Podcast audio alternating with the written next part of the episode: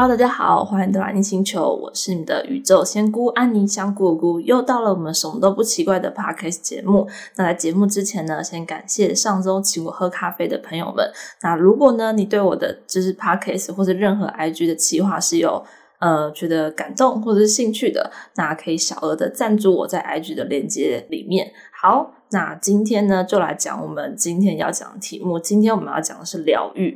那我们题目呢是灵魂记得你的每一道伤痕。那这次疗愈的时间到了。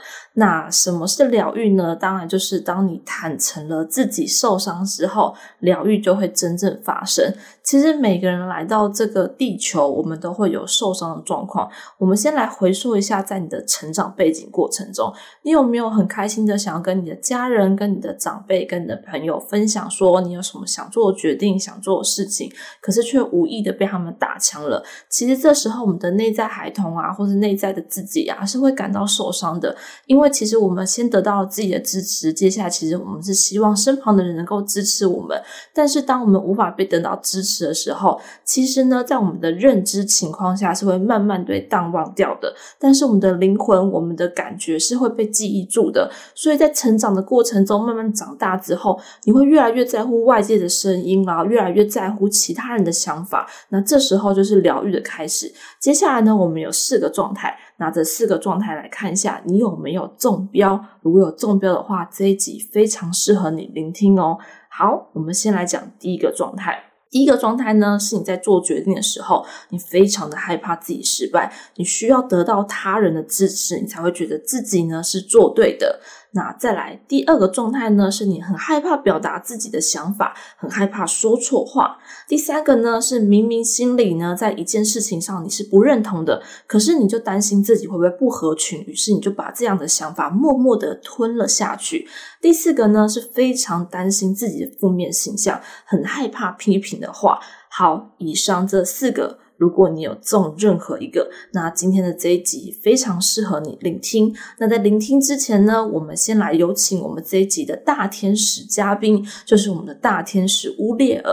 那这张牌卡呢，叫做极佳的点子，他在讲的说：是的，你的点子是由神圣所引导的。那请采取行动，你的想法会开花结果。那感谢我们今天的天使陪伴，希望他在整集里面都能够给我们满满的力量，让我们充满疗愈的感觉。好，那接下来呢？我们一起来导读一本书。那这本书呢，叫做《我的心里住着一只刺猬》。那这本书呢，是由原神所出版的。那在疗愈之前呢，我们今天主要会分成两个部分。第一个部分呢，在认识自我；第二个部分呢，在谈疗愈这件事情。所以呢，今天我们先来认识自己。认识自己是一件非常之重要的事情。好，在书中呢，提到了弗洛伊德自我现实的原则。那这个原原则分成什么呢？相信大家一定都听过，就是本我、自我。跟超我，其实呢，在塔罗牌里面呢，在大牌的世界里面，总共有二十一张牌，也有个理论是把这二十一张牌除以三，所以一到七张牌在讲的是本我，那八号牌之后呢，在讲的是自我，那接下来十五号牌在讲超我。不过呢，这有空再来跟大家分享塔罗牌的架构是什么。今天呢，我们先稍微来认识这三个我，所以大家知道吗？每当你在做一个决定，每当你有个想法的时候，其实你内内心会有三个声音在不断的交杂跟交叠，所以有时候自己都会不知道自己在什么状态，这是一个非常之正常的一个状况，因为你的内心会有本我、自我、超我在交叠当中。好，我们先来认识本我是什么。本我呢，其实就是你基本的动物性。你今天想吃什么？你今天想做什么？你的最原始的愿望是什么？所以我今天其实觉得哦，好累哦，好不想上班哦。我今天好不想录 podcast，我觉得好辛苦哦。这就是本我，就是最原始的我，因为我想要休息。那接下来呢，自我是什么呢？自我呢是平衡本我的想法，所以当你今天有了不想上班的念头，那可是呢，你的自我就会告诉自己说：“啊，不行啊，就是我身体也没有状况，我应该去上班。”所以它平衡掉了一点的动物的性质，所以这时候你的自我就会发出呃，让你去上班这件事情，就会平衡掉你的动物性这件事情。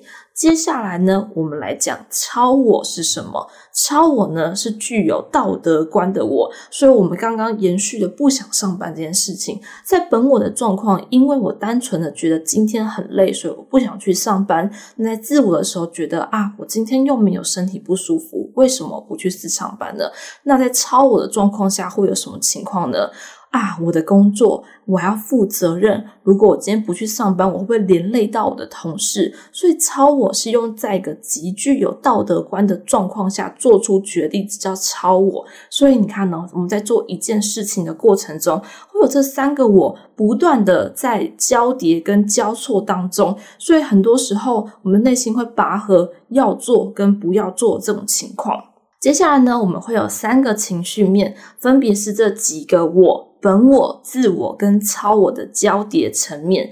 第一个呢，是当本我大于超我的时候，本我呢是动物性的我，所以我可以把本我形成是一个恶魔、小恶魔的状态。所以这时候呢，会比较自我为中心，会比较以自己的想法在做决定。那接下来呢，当超我就是道德观的我，需要负责任的我。大于了本我的时候，这时候会怎样？因为道德观的我需要负责任，需要怎样？所以我必须要压制住我那个动物性的想法，所以这时候压抑就产生了。所以最好的我的状况是什么？就是本我等于自我，就是在一个刚刚好你也愿意去做的情况下。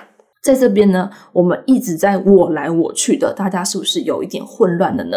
那我来实际的举一个我最真实的例子。嗯，我觉得在占卜室啊，就是以前在占卜室会遇到各种不同的客户，但基本上呢，就是在面对到客户的时候，我也会有本我，本我就是我的本身个性。其实我本身的个性偏向比较急。比较躁，其实脾气也没有到非常的好，但是在面对客户，有时候会有一些情绪上很大很大的反应，甚至我遇到客户拍桌啊，怎么样怎么样之类的，那这时候的本我就会启动一个机制，觉得那我是不是要跟这客户讲道理？我是不是要跟他吵架？因为他现在让我非常的不开心，他非常的不尊尊重我。但是呢，这时候呢，超我呢，就是那个道德观的我。他就会告诉我一件事情，他就是说不行不行，你不能跟客户吵架，你必须要带着专业的角度去处理眼前的这件事情。但是呢，这对我来说其实是一种压抑，因为我觉得为什么我要接受这种不公平的情绪啊，这种不对等的情绪？那我又不能够讲出真实，只能让客户一直不断的用情绪勒索的方式，然后不断的用各种情绪的面向攻击。所以到时候后来我就产生了非常多压抑的想。法这压抑到后来呢，其实我是觉得在这个行业里面做的是很不开心的。不过呢，随着这几年逐渐的调整，我在跟客户的互动上，目前是采取用 email 的模式，所以终终于找到了一个自我等于本我的状况下。那同时呢，我也找到了就是如何来面对这情绪的状况。当客户有最直接的情绪的时候，是用文字的方式，那文字我能够吸收消化，所以相对而言。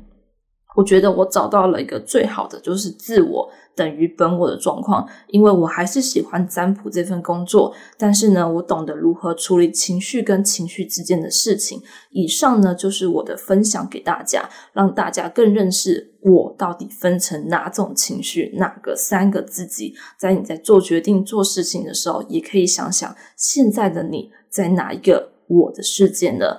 好。接下来呢，就进入我们塔罗牌占卜的时间。我们今天的测试题目呢，就是现在你的情绪正在哪一个我的状态，以及你该用什么样的情况呢去疗愈自己的心。那一样呢，我们会有一二三三个选择。那这三个选择，当你选择完之后，我们就会进入我们的解答时间。好，那接下来我来帮大家抽牌喽。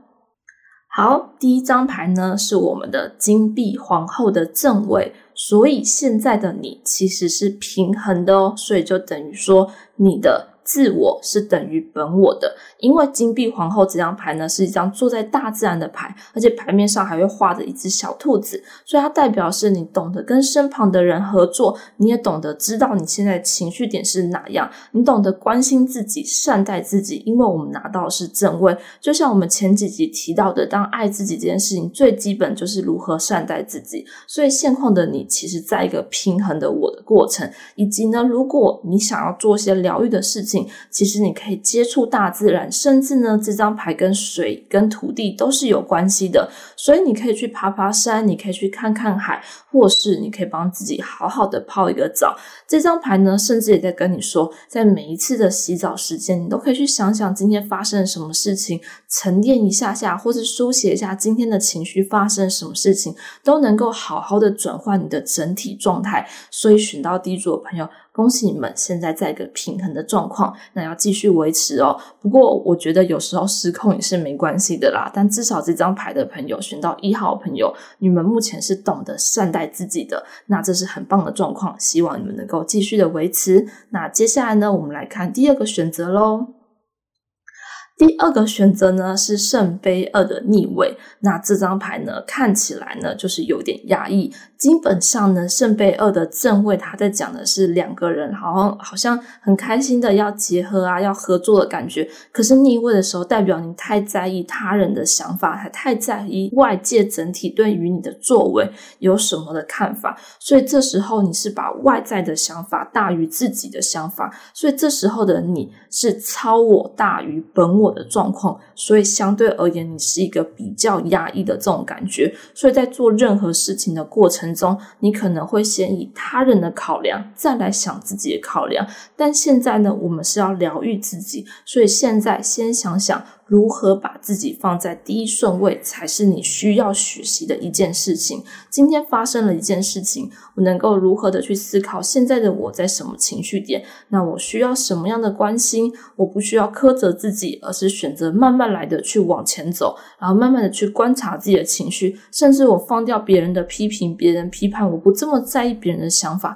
这都是第二组朋友要做的事情。甚至哦，我觉得在你们的生命中，你们需要更多的支持。这个支持除了自己的支持，也需要真正完全无条件爱着你的人支持。所以那些来自于有关于利益的人，有关于一些好像跟你在一个不对等的友情关系的人，很适合断舍离。因为当你被无条件支持的时候，你才会打从内心的相信自己，爱着自己，从关心自己、善待自己作为第一个功课。好，以上呢就是第二组的朋友。接下来呢，我们来看一下第三组的朋友拿到的牌是什么喽。第三组的牌呢，我们拿到的是圣杯八。基本上呢，圣杯八是一种有种远走高飞的这种感觉，但这张牌呢，我倒认为它是这个本我等于超我的一个状态下，它不至于到完全平衡，但至少现在的你是一个知道自己要放下什么，也知道你的人生下一个目标是什么的一个情况下，然后正在进行断舍离，所以呢，在道德观的你是允许你的动物性的面向在做做什么样的事情，所以相对于我认为这是一个超我。等于本我的一个状况下。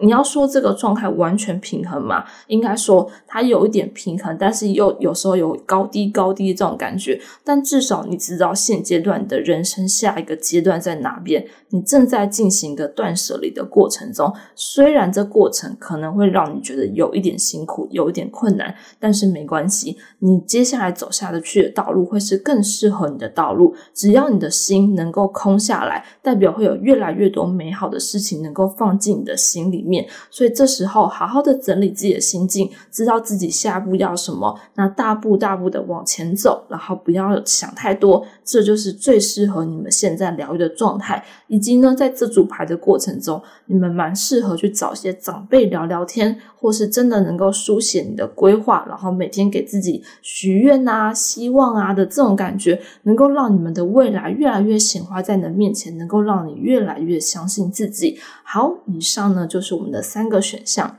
第二个主题呢，让我们来到了疗愈这件事情。在这本书呢，提到了很多防备机制。那为什么我们会有这些防备机制呢？就是因为我们可能在小时候做什么事情，然后呢，导致我们要自我保护。那这个防备机制久了，它其实会成为某一种负面信念在你的生命当中。接下来呢，我们来聊一聊两个负面机制的状态。第一个呢，我们要聊的负面机制叫做投射认同，他在讲的是仰赖他人的认同。所以呢，在这句话面，我给着他的最好的注解是：自己接住自己才是最重要的。在书中呢，有提到老子的《道德经》的一句话，它叫做“宠辱若惊，宠为下。”得之若惊，失之若惊，有没有觉得非常的困难的这句话？我在看到的时候也是觉得很复杂。不过这句话非常的简单，在讲的是说，当你得到别人认同的时候，你会感觉到骄傲；当你的得到了别人不被认同的时候，会感到自卑。那这是在一个不太健康的一个心理状态会呈现的状况。因为当一个人真的有成熟的状况的时候，你看到他人的评价会是有个中性的心。所以在《道德经》里面呢，讲的一直都是中性这件事。情跟一个平凡的一种状态，不会因为别人给你很高的评价而让你欣喜若狂，也不会因为别人批判你什么而感到感到伤心，非常自己，而是用一种非常中性的角度去看待自己。但是呢，我觉得现代人要做到这样子，其实是有困难的。毕竟呢，我们在从小到大的生活过程当中，其实，呃，在我们这一辈的生活里面，甚至到我们的上一辈，要能够真正得到家人的认同，其实是有些困难的。毕竟我们活在亚洲的生活地区，所以在小的时候，我们可能没要求好，还要更好。所以在这时候，当我们长大之后，我们就会把认同完完完全全的投射到外界，外界觉得我做得好。我才是真的做得好，而不是因为我内心觉得自己做得好。在这边分享一个给大家我自己的自我经历好了，在小的时候，我本来就是一个。嗯，家人比较用军事教育在对待的成长过程中，所以我也没有得到太多的赞美，所以呃，我把很多的认同都放在外界，但其实我的内心是一个无底洞的状况，所以我做了很多的事，然后学了很多事情，可是我觉得我内在还是空虚的，所以我这个自我认同的机制是完全失去的，而是我完全的仰赖外界的事情，所以我做了非常多的事情，努力了非常多，到后面我还是觉得自己是一场空的这种感觉，所以这时候。后就非常重要了。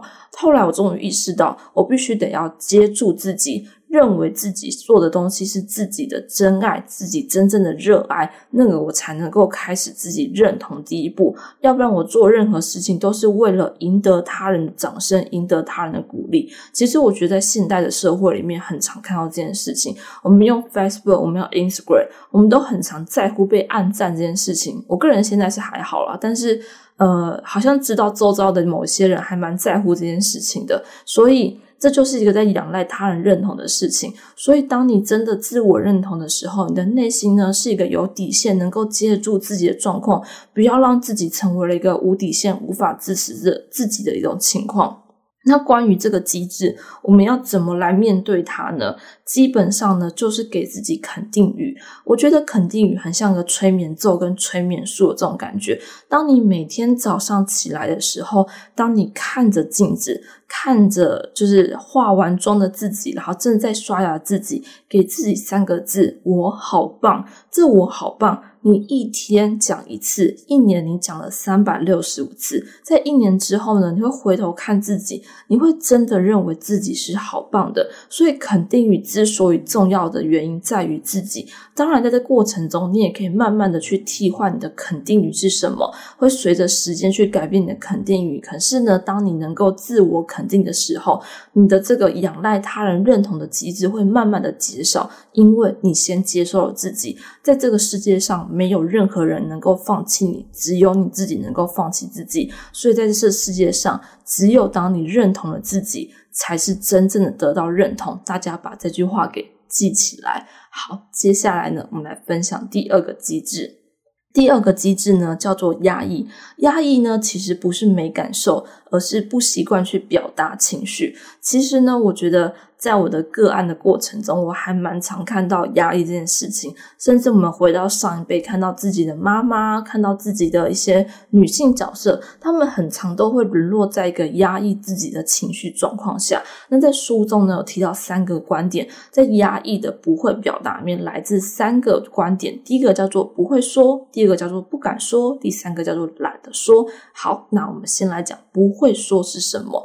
不会说呢，是来自于当你心中有了一个感知状态之后，可是你不知道到底要怎么言语去表达它。当你有这个情况的时候，记得记得非常重要的事情来了。我非常建议大家去写情绪日记本，原因是因为当你能够写得出来你在写什么。你就有机会讲得出来，所以写是一件非常之呃重要的事情。当你能够意识到你在什么样情况的时候，它随之的在你在应变的过程中，你会慢慢知道你在怎样的情绪。你该怎么表达情绪？所以面对不会说的状况，记得先写下来，你的感受是什么？从最简单的“我觉得不开心”，好，那我们再依序问为什么不开心？那这个人做了什么事情？慢慢的一个字一个字的写下来，你会慢慢的意识到现在的你在什么样的情绪点里面。好，那接下来呢，我们来说不敢说。其实我以前也是一个不敢说的人，呃，不要看我之前在直播中是一个比较狂的状态，或是一个比较比较做自己的状态，但其实我是一个内心很害怕冲突场面的人，所以在面对很多情绪或很多人际关系的时候，我是不敢说的，因为我害怕冲突发生。举一个最简单的例子好了，前阵子呢，我其实有一个合作，然后这个合作呢，应该是说我我们双方两个人的想法比较不一样了，然后我决定要提出就是我不合作这件事情，然后我就觉得非常的害怕跟非常焦虑。大家真的不要看我平常就是在呃直播间的时候比较比较做自己啊，其实我真的在讨论这件事情的时候都是很焦虑的状态下，我就跟原本我们是要电话通话的，然后我。就跟他说，嗯，我们先不要电话通话，你让我用打字的好吗？然后我也很感谢，就是我的那个合作伙伴，他非常耐心的聆听我说什么。所以当我表达了我真实的想法，他也接受，所以我们结束了这个合作。那我们现在还是继续保持一个友好的状态。我也非常感谢他能够接受这情绪。所以不敢说，大部分的时候呢，都是来自于。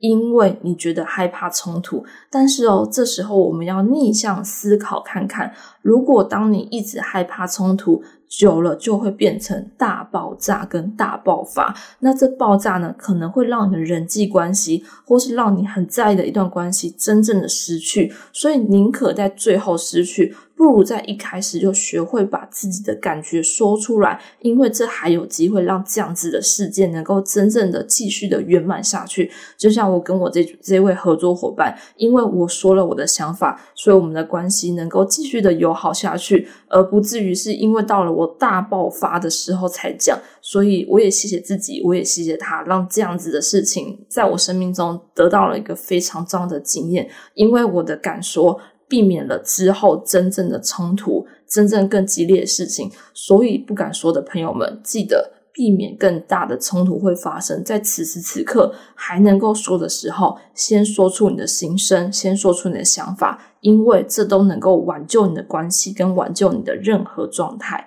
好，接下来我们来说“懒得说”这三个字。通常呢，懒得说是什么情况？通常都是遇到你可能面对有权威的人，或是这个人本来就不懂得接纳你，所以你懒得说。久了，你就觉得说了也不会被接纳，那我为什么还要说呢？说了又代表是什么的这种情况？但是哦，你要记得一件事情，在人与人之间，他的不接纳，他的不想听，那是他的责任，他必须得为他自己的生命负起责任。但是你有说的权利，因为这是你自己的责任。所以在懒得说这件事情上面，我们要学会的一件事情是。对自己付出责任，所以我说出我的看法，无论对方是否接纳。当然，我们可以用各种不同的形式跟对方沟通，让对方是舒服的，让自己是舒服的方式，而不是用争吵的方式。所以在懒得说这件事情，沟通如何沟通也是一件非常重要的事情。但是记得。表达自己的看法是你的责任，你要学会为自己的话、为自己的事情、为自己的情绪负起所有的责任。这是在懒得说给懒得说的朋友们的建议。好，所以呢。在我们认识了这两个机制之后，有没有觉得哦，原来生命中各个事情都隐藏着不同的疗愈的事件点，然后这些事情都默默成为了某些负面信念。所以，透过挖掘自己、表达自己，你才会看到自己内心真正要是什么。那这些伤痕呢，也唯有在你认识他们、知道什么，疗愈才会真正的发生。所以，接下来呢，我们来一起看一下现在的你需要去思考疗愈。是什么疗愈对你来说是什么？好，那我们一样来抽三张牌，我们一样会有一二三三个选择。那这三个选择选择完之后，我们就会进入解答的时间。好，首先呢，选到第一组的朋友，我们拿到的是我用什么来服务？好，呃，基本上呢，服务这两个字呢，你最基本的你会想到什么？是不是就是服务生？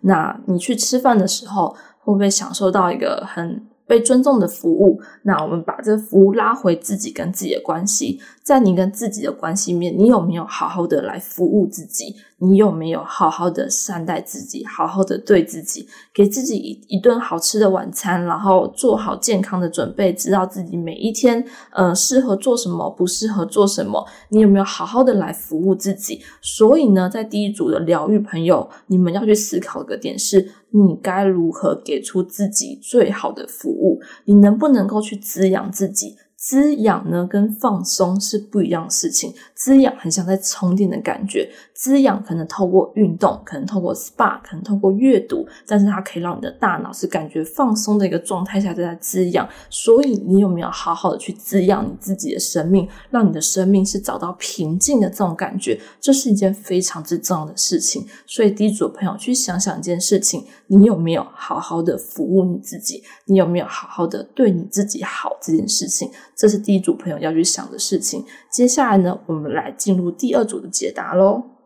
第二组呢，是我要如何分享爱跟喜悦这件事情。这组朋友啊，嗯，如果你们是在感情中会有些困难，或在人际中有些困难呢，你要先回到跟自己的关系当中，你要先去问问你在每一个人际关系、每一段关系面，你最在乎的是什么？举个例子来说，像我最在乎的是被尊重的感觉，所以当我不被尊重的时候，或是我不尊重我自己的时候，我可能就会失去爱的表现这件事情。所以你们必须回到自己的一个状态里面是。你最在乎的是什么事情？当你知道你最在乎是什么事情，你才能够分享爱、分享喜悦，也才能够跟自己和平共处，跟身旁的人和平共处。所以去想想看，在你的所有关系里面，你最在乎的情绪是什么？你在乎的点是什么？去挖掘它，去想一想，这对你们来说是疗愈的非常重要的一个步骤。那接下来呢，我们来看一下第三组的朋友。这张牌呢，叫做“我要如何完美的显化”。好，显化呢，代表的是，呃，其实我我觉得第三组的朋友啊，你们生命中要有点动力。因为显化这张牌很像在梦想成真的这种感觉，我觉得你们对于很多事情你们都非常的有想法，然后非常的知道自己此时此刻可能要做什么，可是也因为太知道了，所以会想得很远很未来，就未来要怎么做，该怎么办等等之类的，所以稍微失去了一点动力。所以这时候的你要记得一件事情，去完成当下你想做的事情，下一个阶段才会慢慢在你生命中展开，你才能够一步一步的看到。的未来来到你的面前，才会真正显化你要的梦想，而不是在原地一直想、一直想、一直想。我知道第三组的朋友，你们真的有一个很棒的脑袋，但是也有烦恼过多的状态，因为你们可能太担心失败，太担心外在的评价。但是现在的你要做疗愈这一件事情是。尊重当下自己想做什么，给自己往前动力，因为这是你的人生，你要把你的主动权拿回到你的身上，去做完美的显化，去做真正你生命中想做的事情，这才是你生命中真正的渴望。还记得我们今天的大天使叫做乌列尔吗？他在讲的是说，你所想的事情都是被神圣所引导的，那采取行动会让你的想法开花结果。所以从现在开始，去想一想你的梦想是什么，你想做什么事情，我们开始行动，等待这开花结果来到你的生命当中。好。那以上呢，就是我今天的 podcast 分享。如果你喜欢我的 podcast 的话，欢迎请我喝一杯咖啡。那我们就下周见喽，拜拜。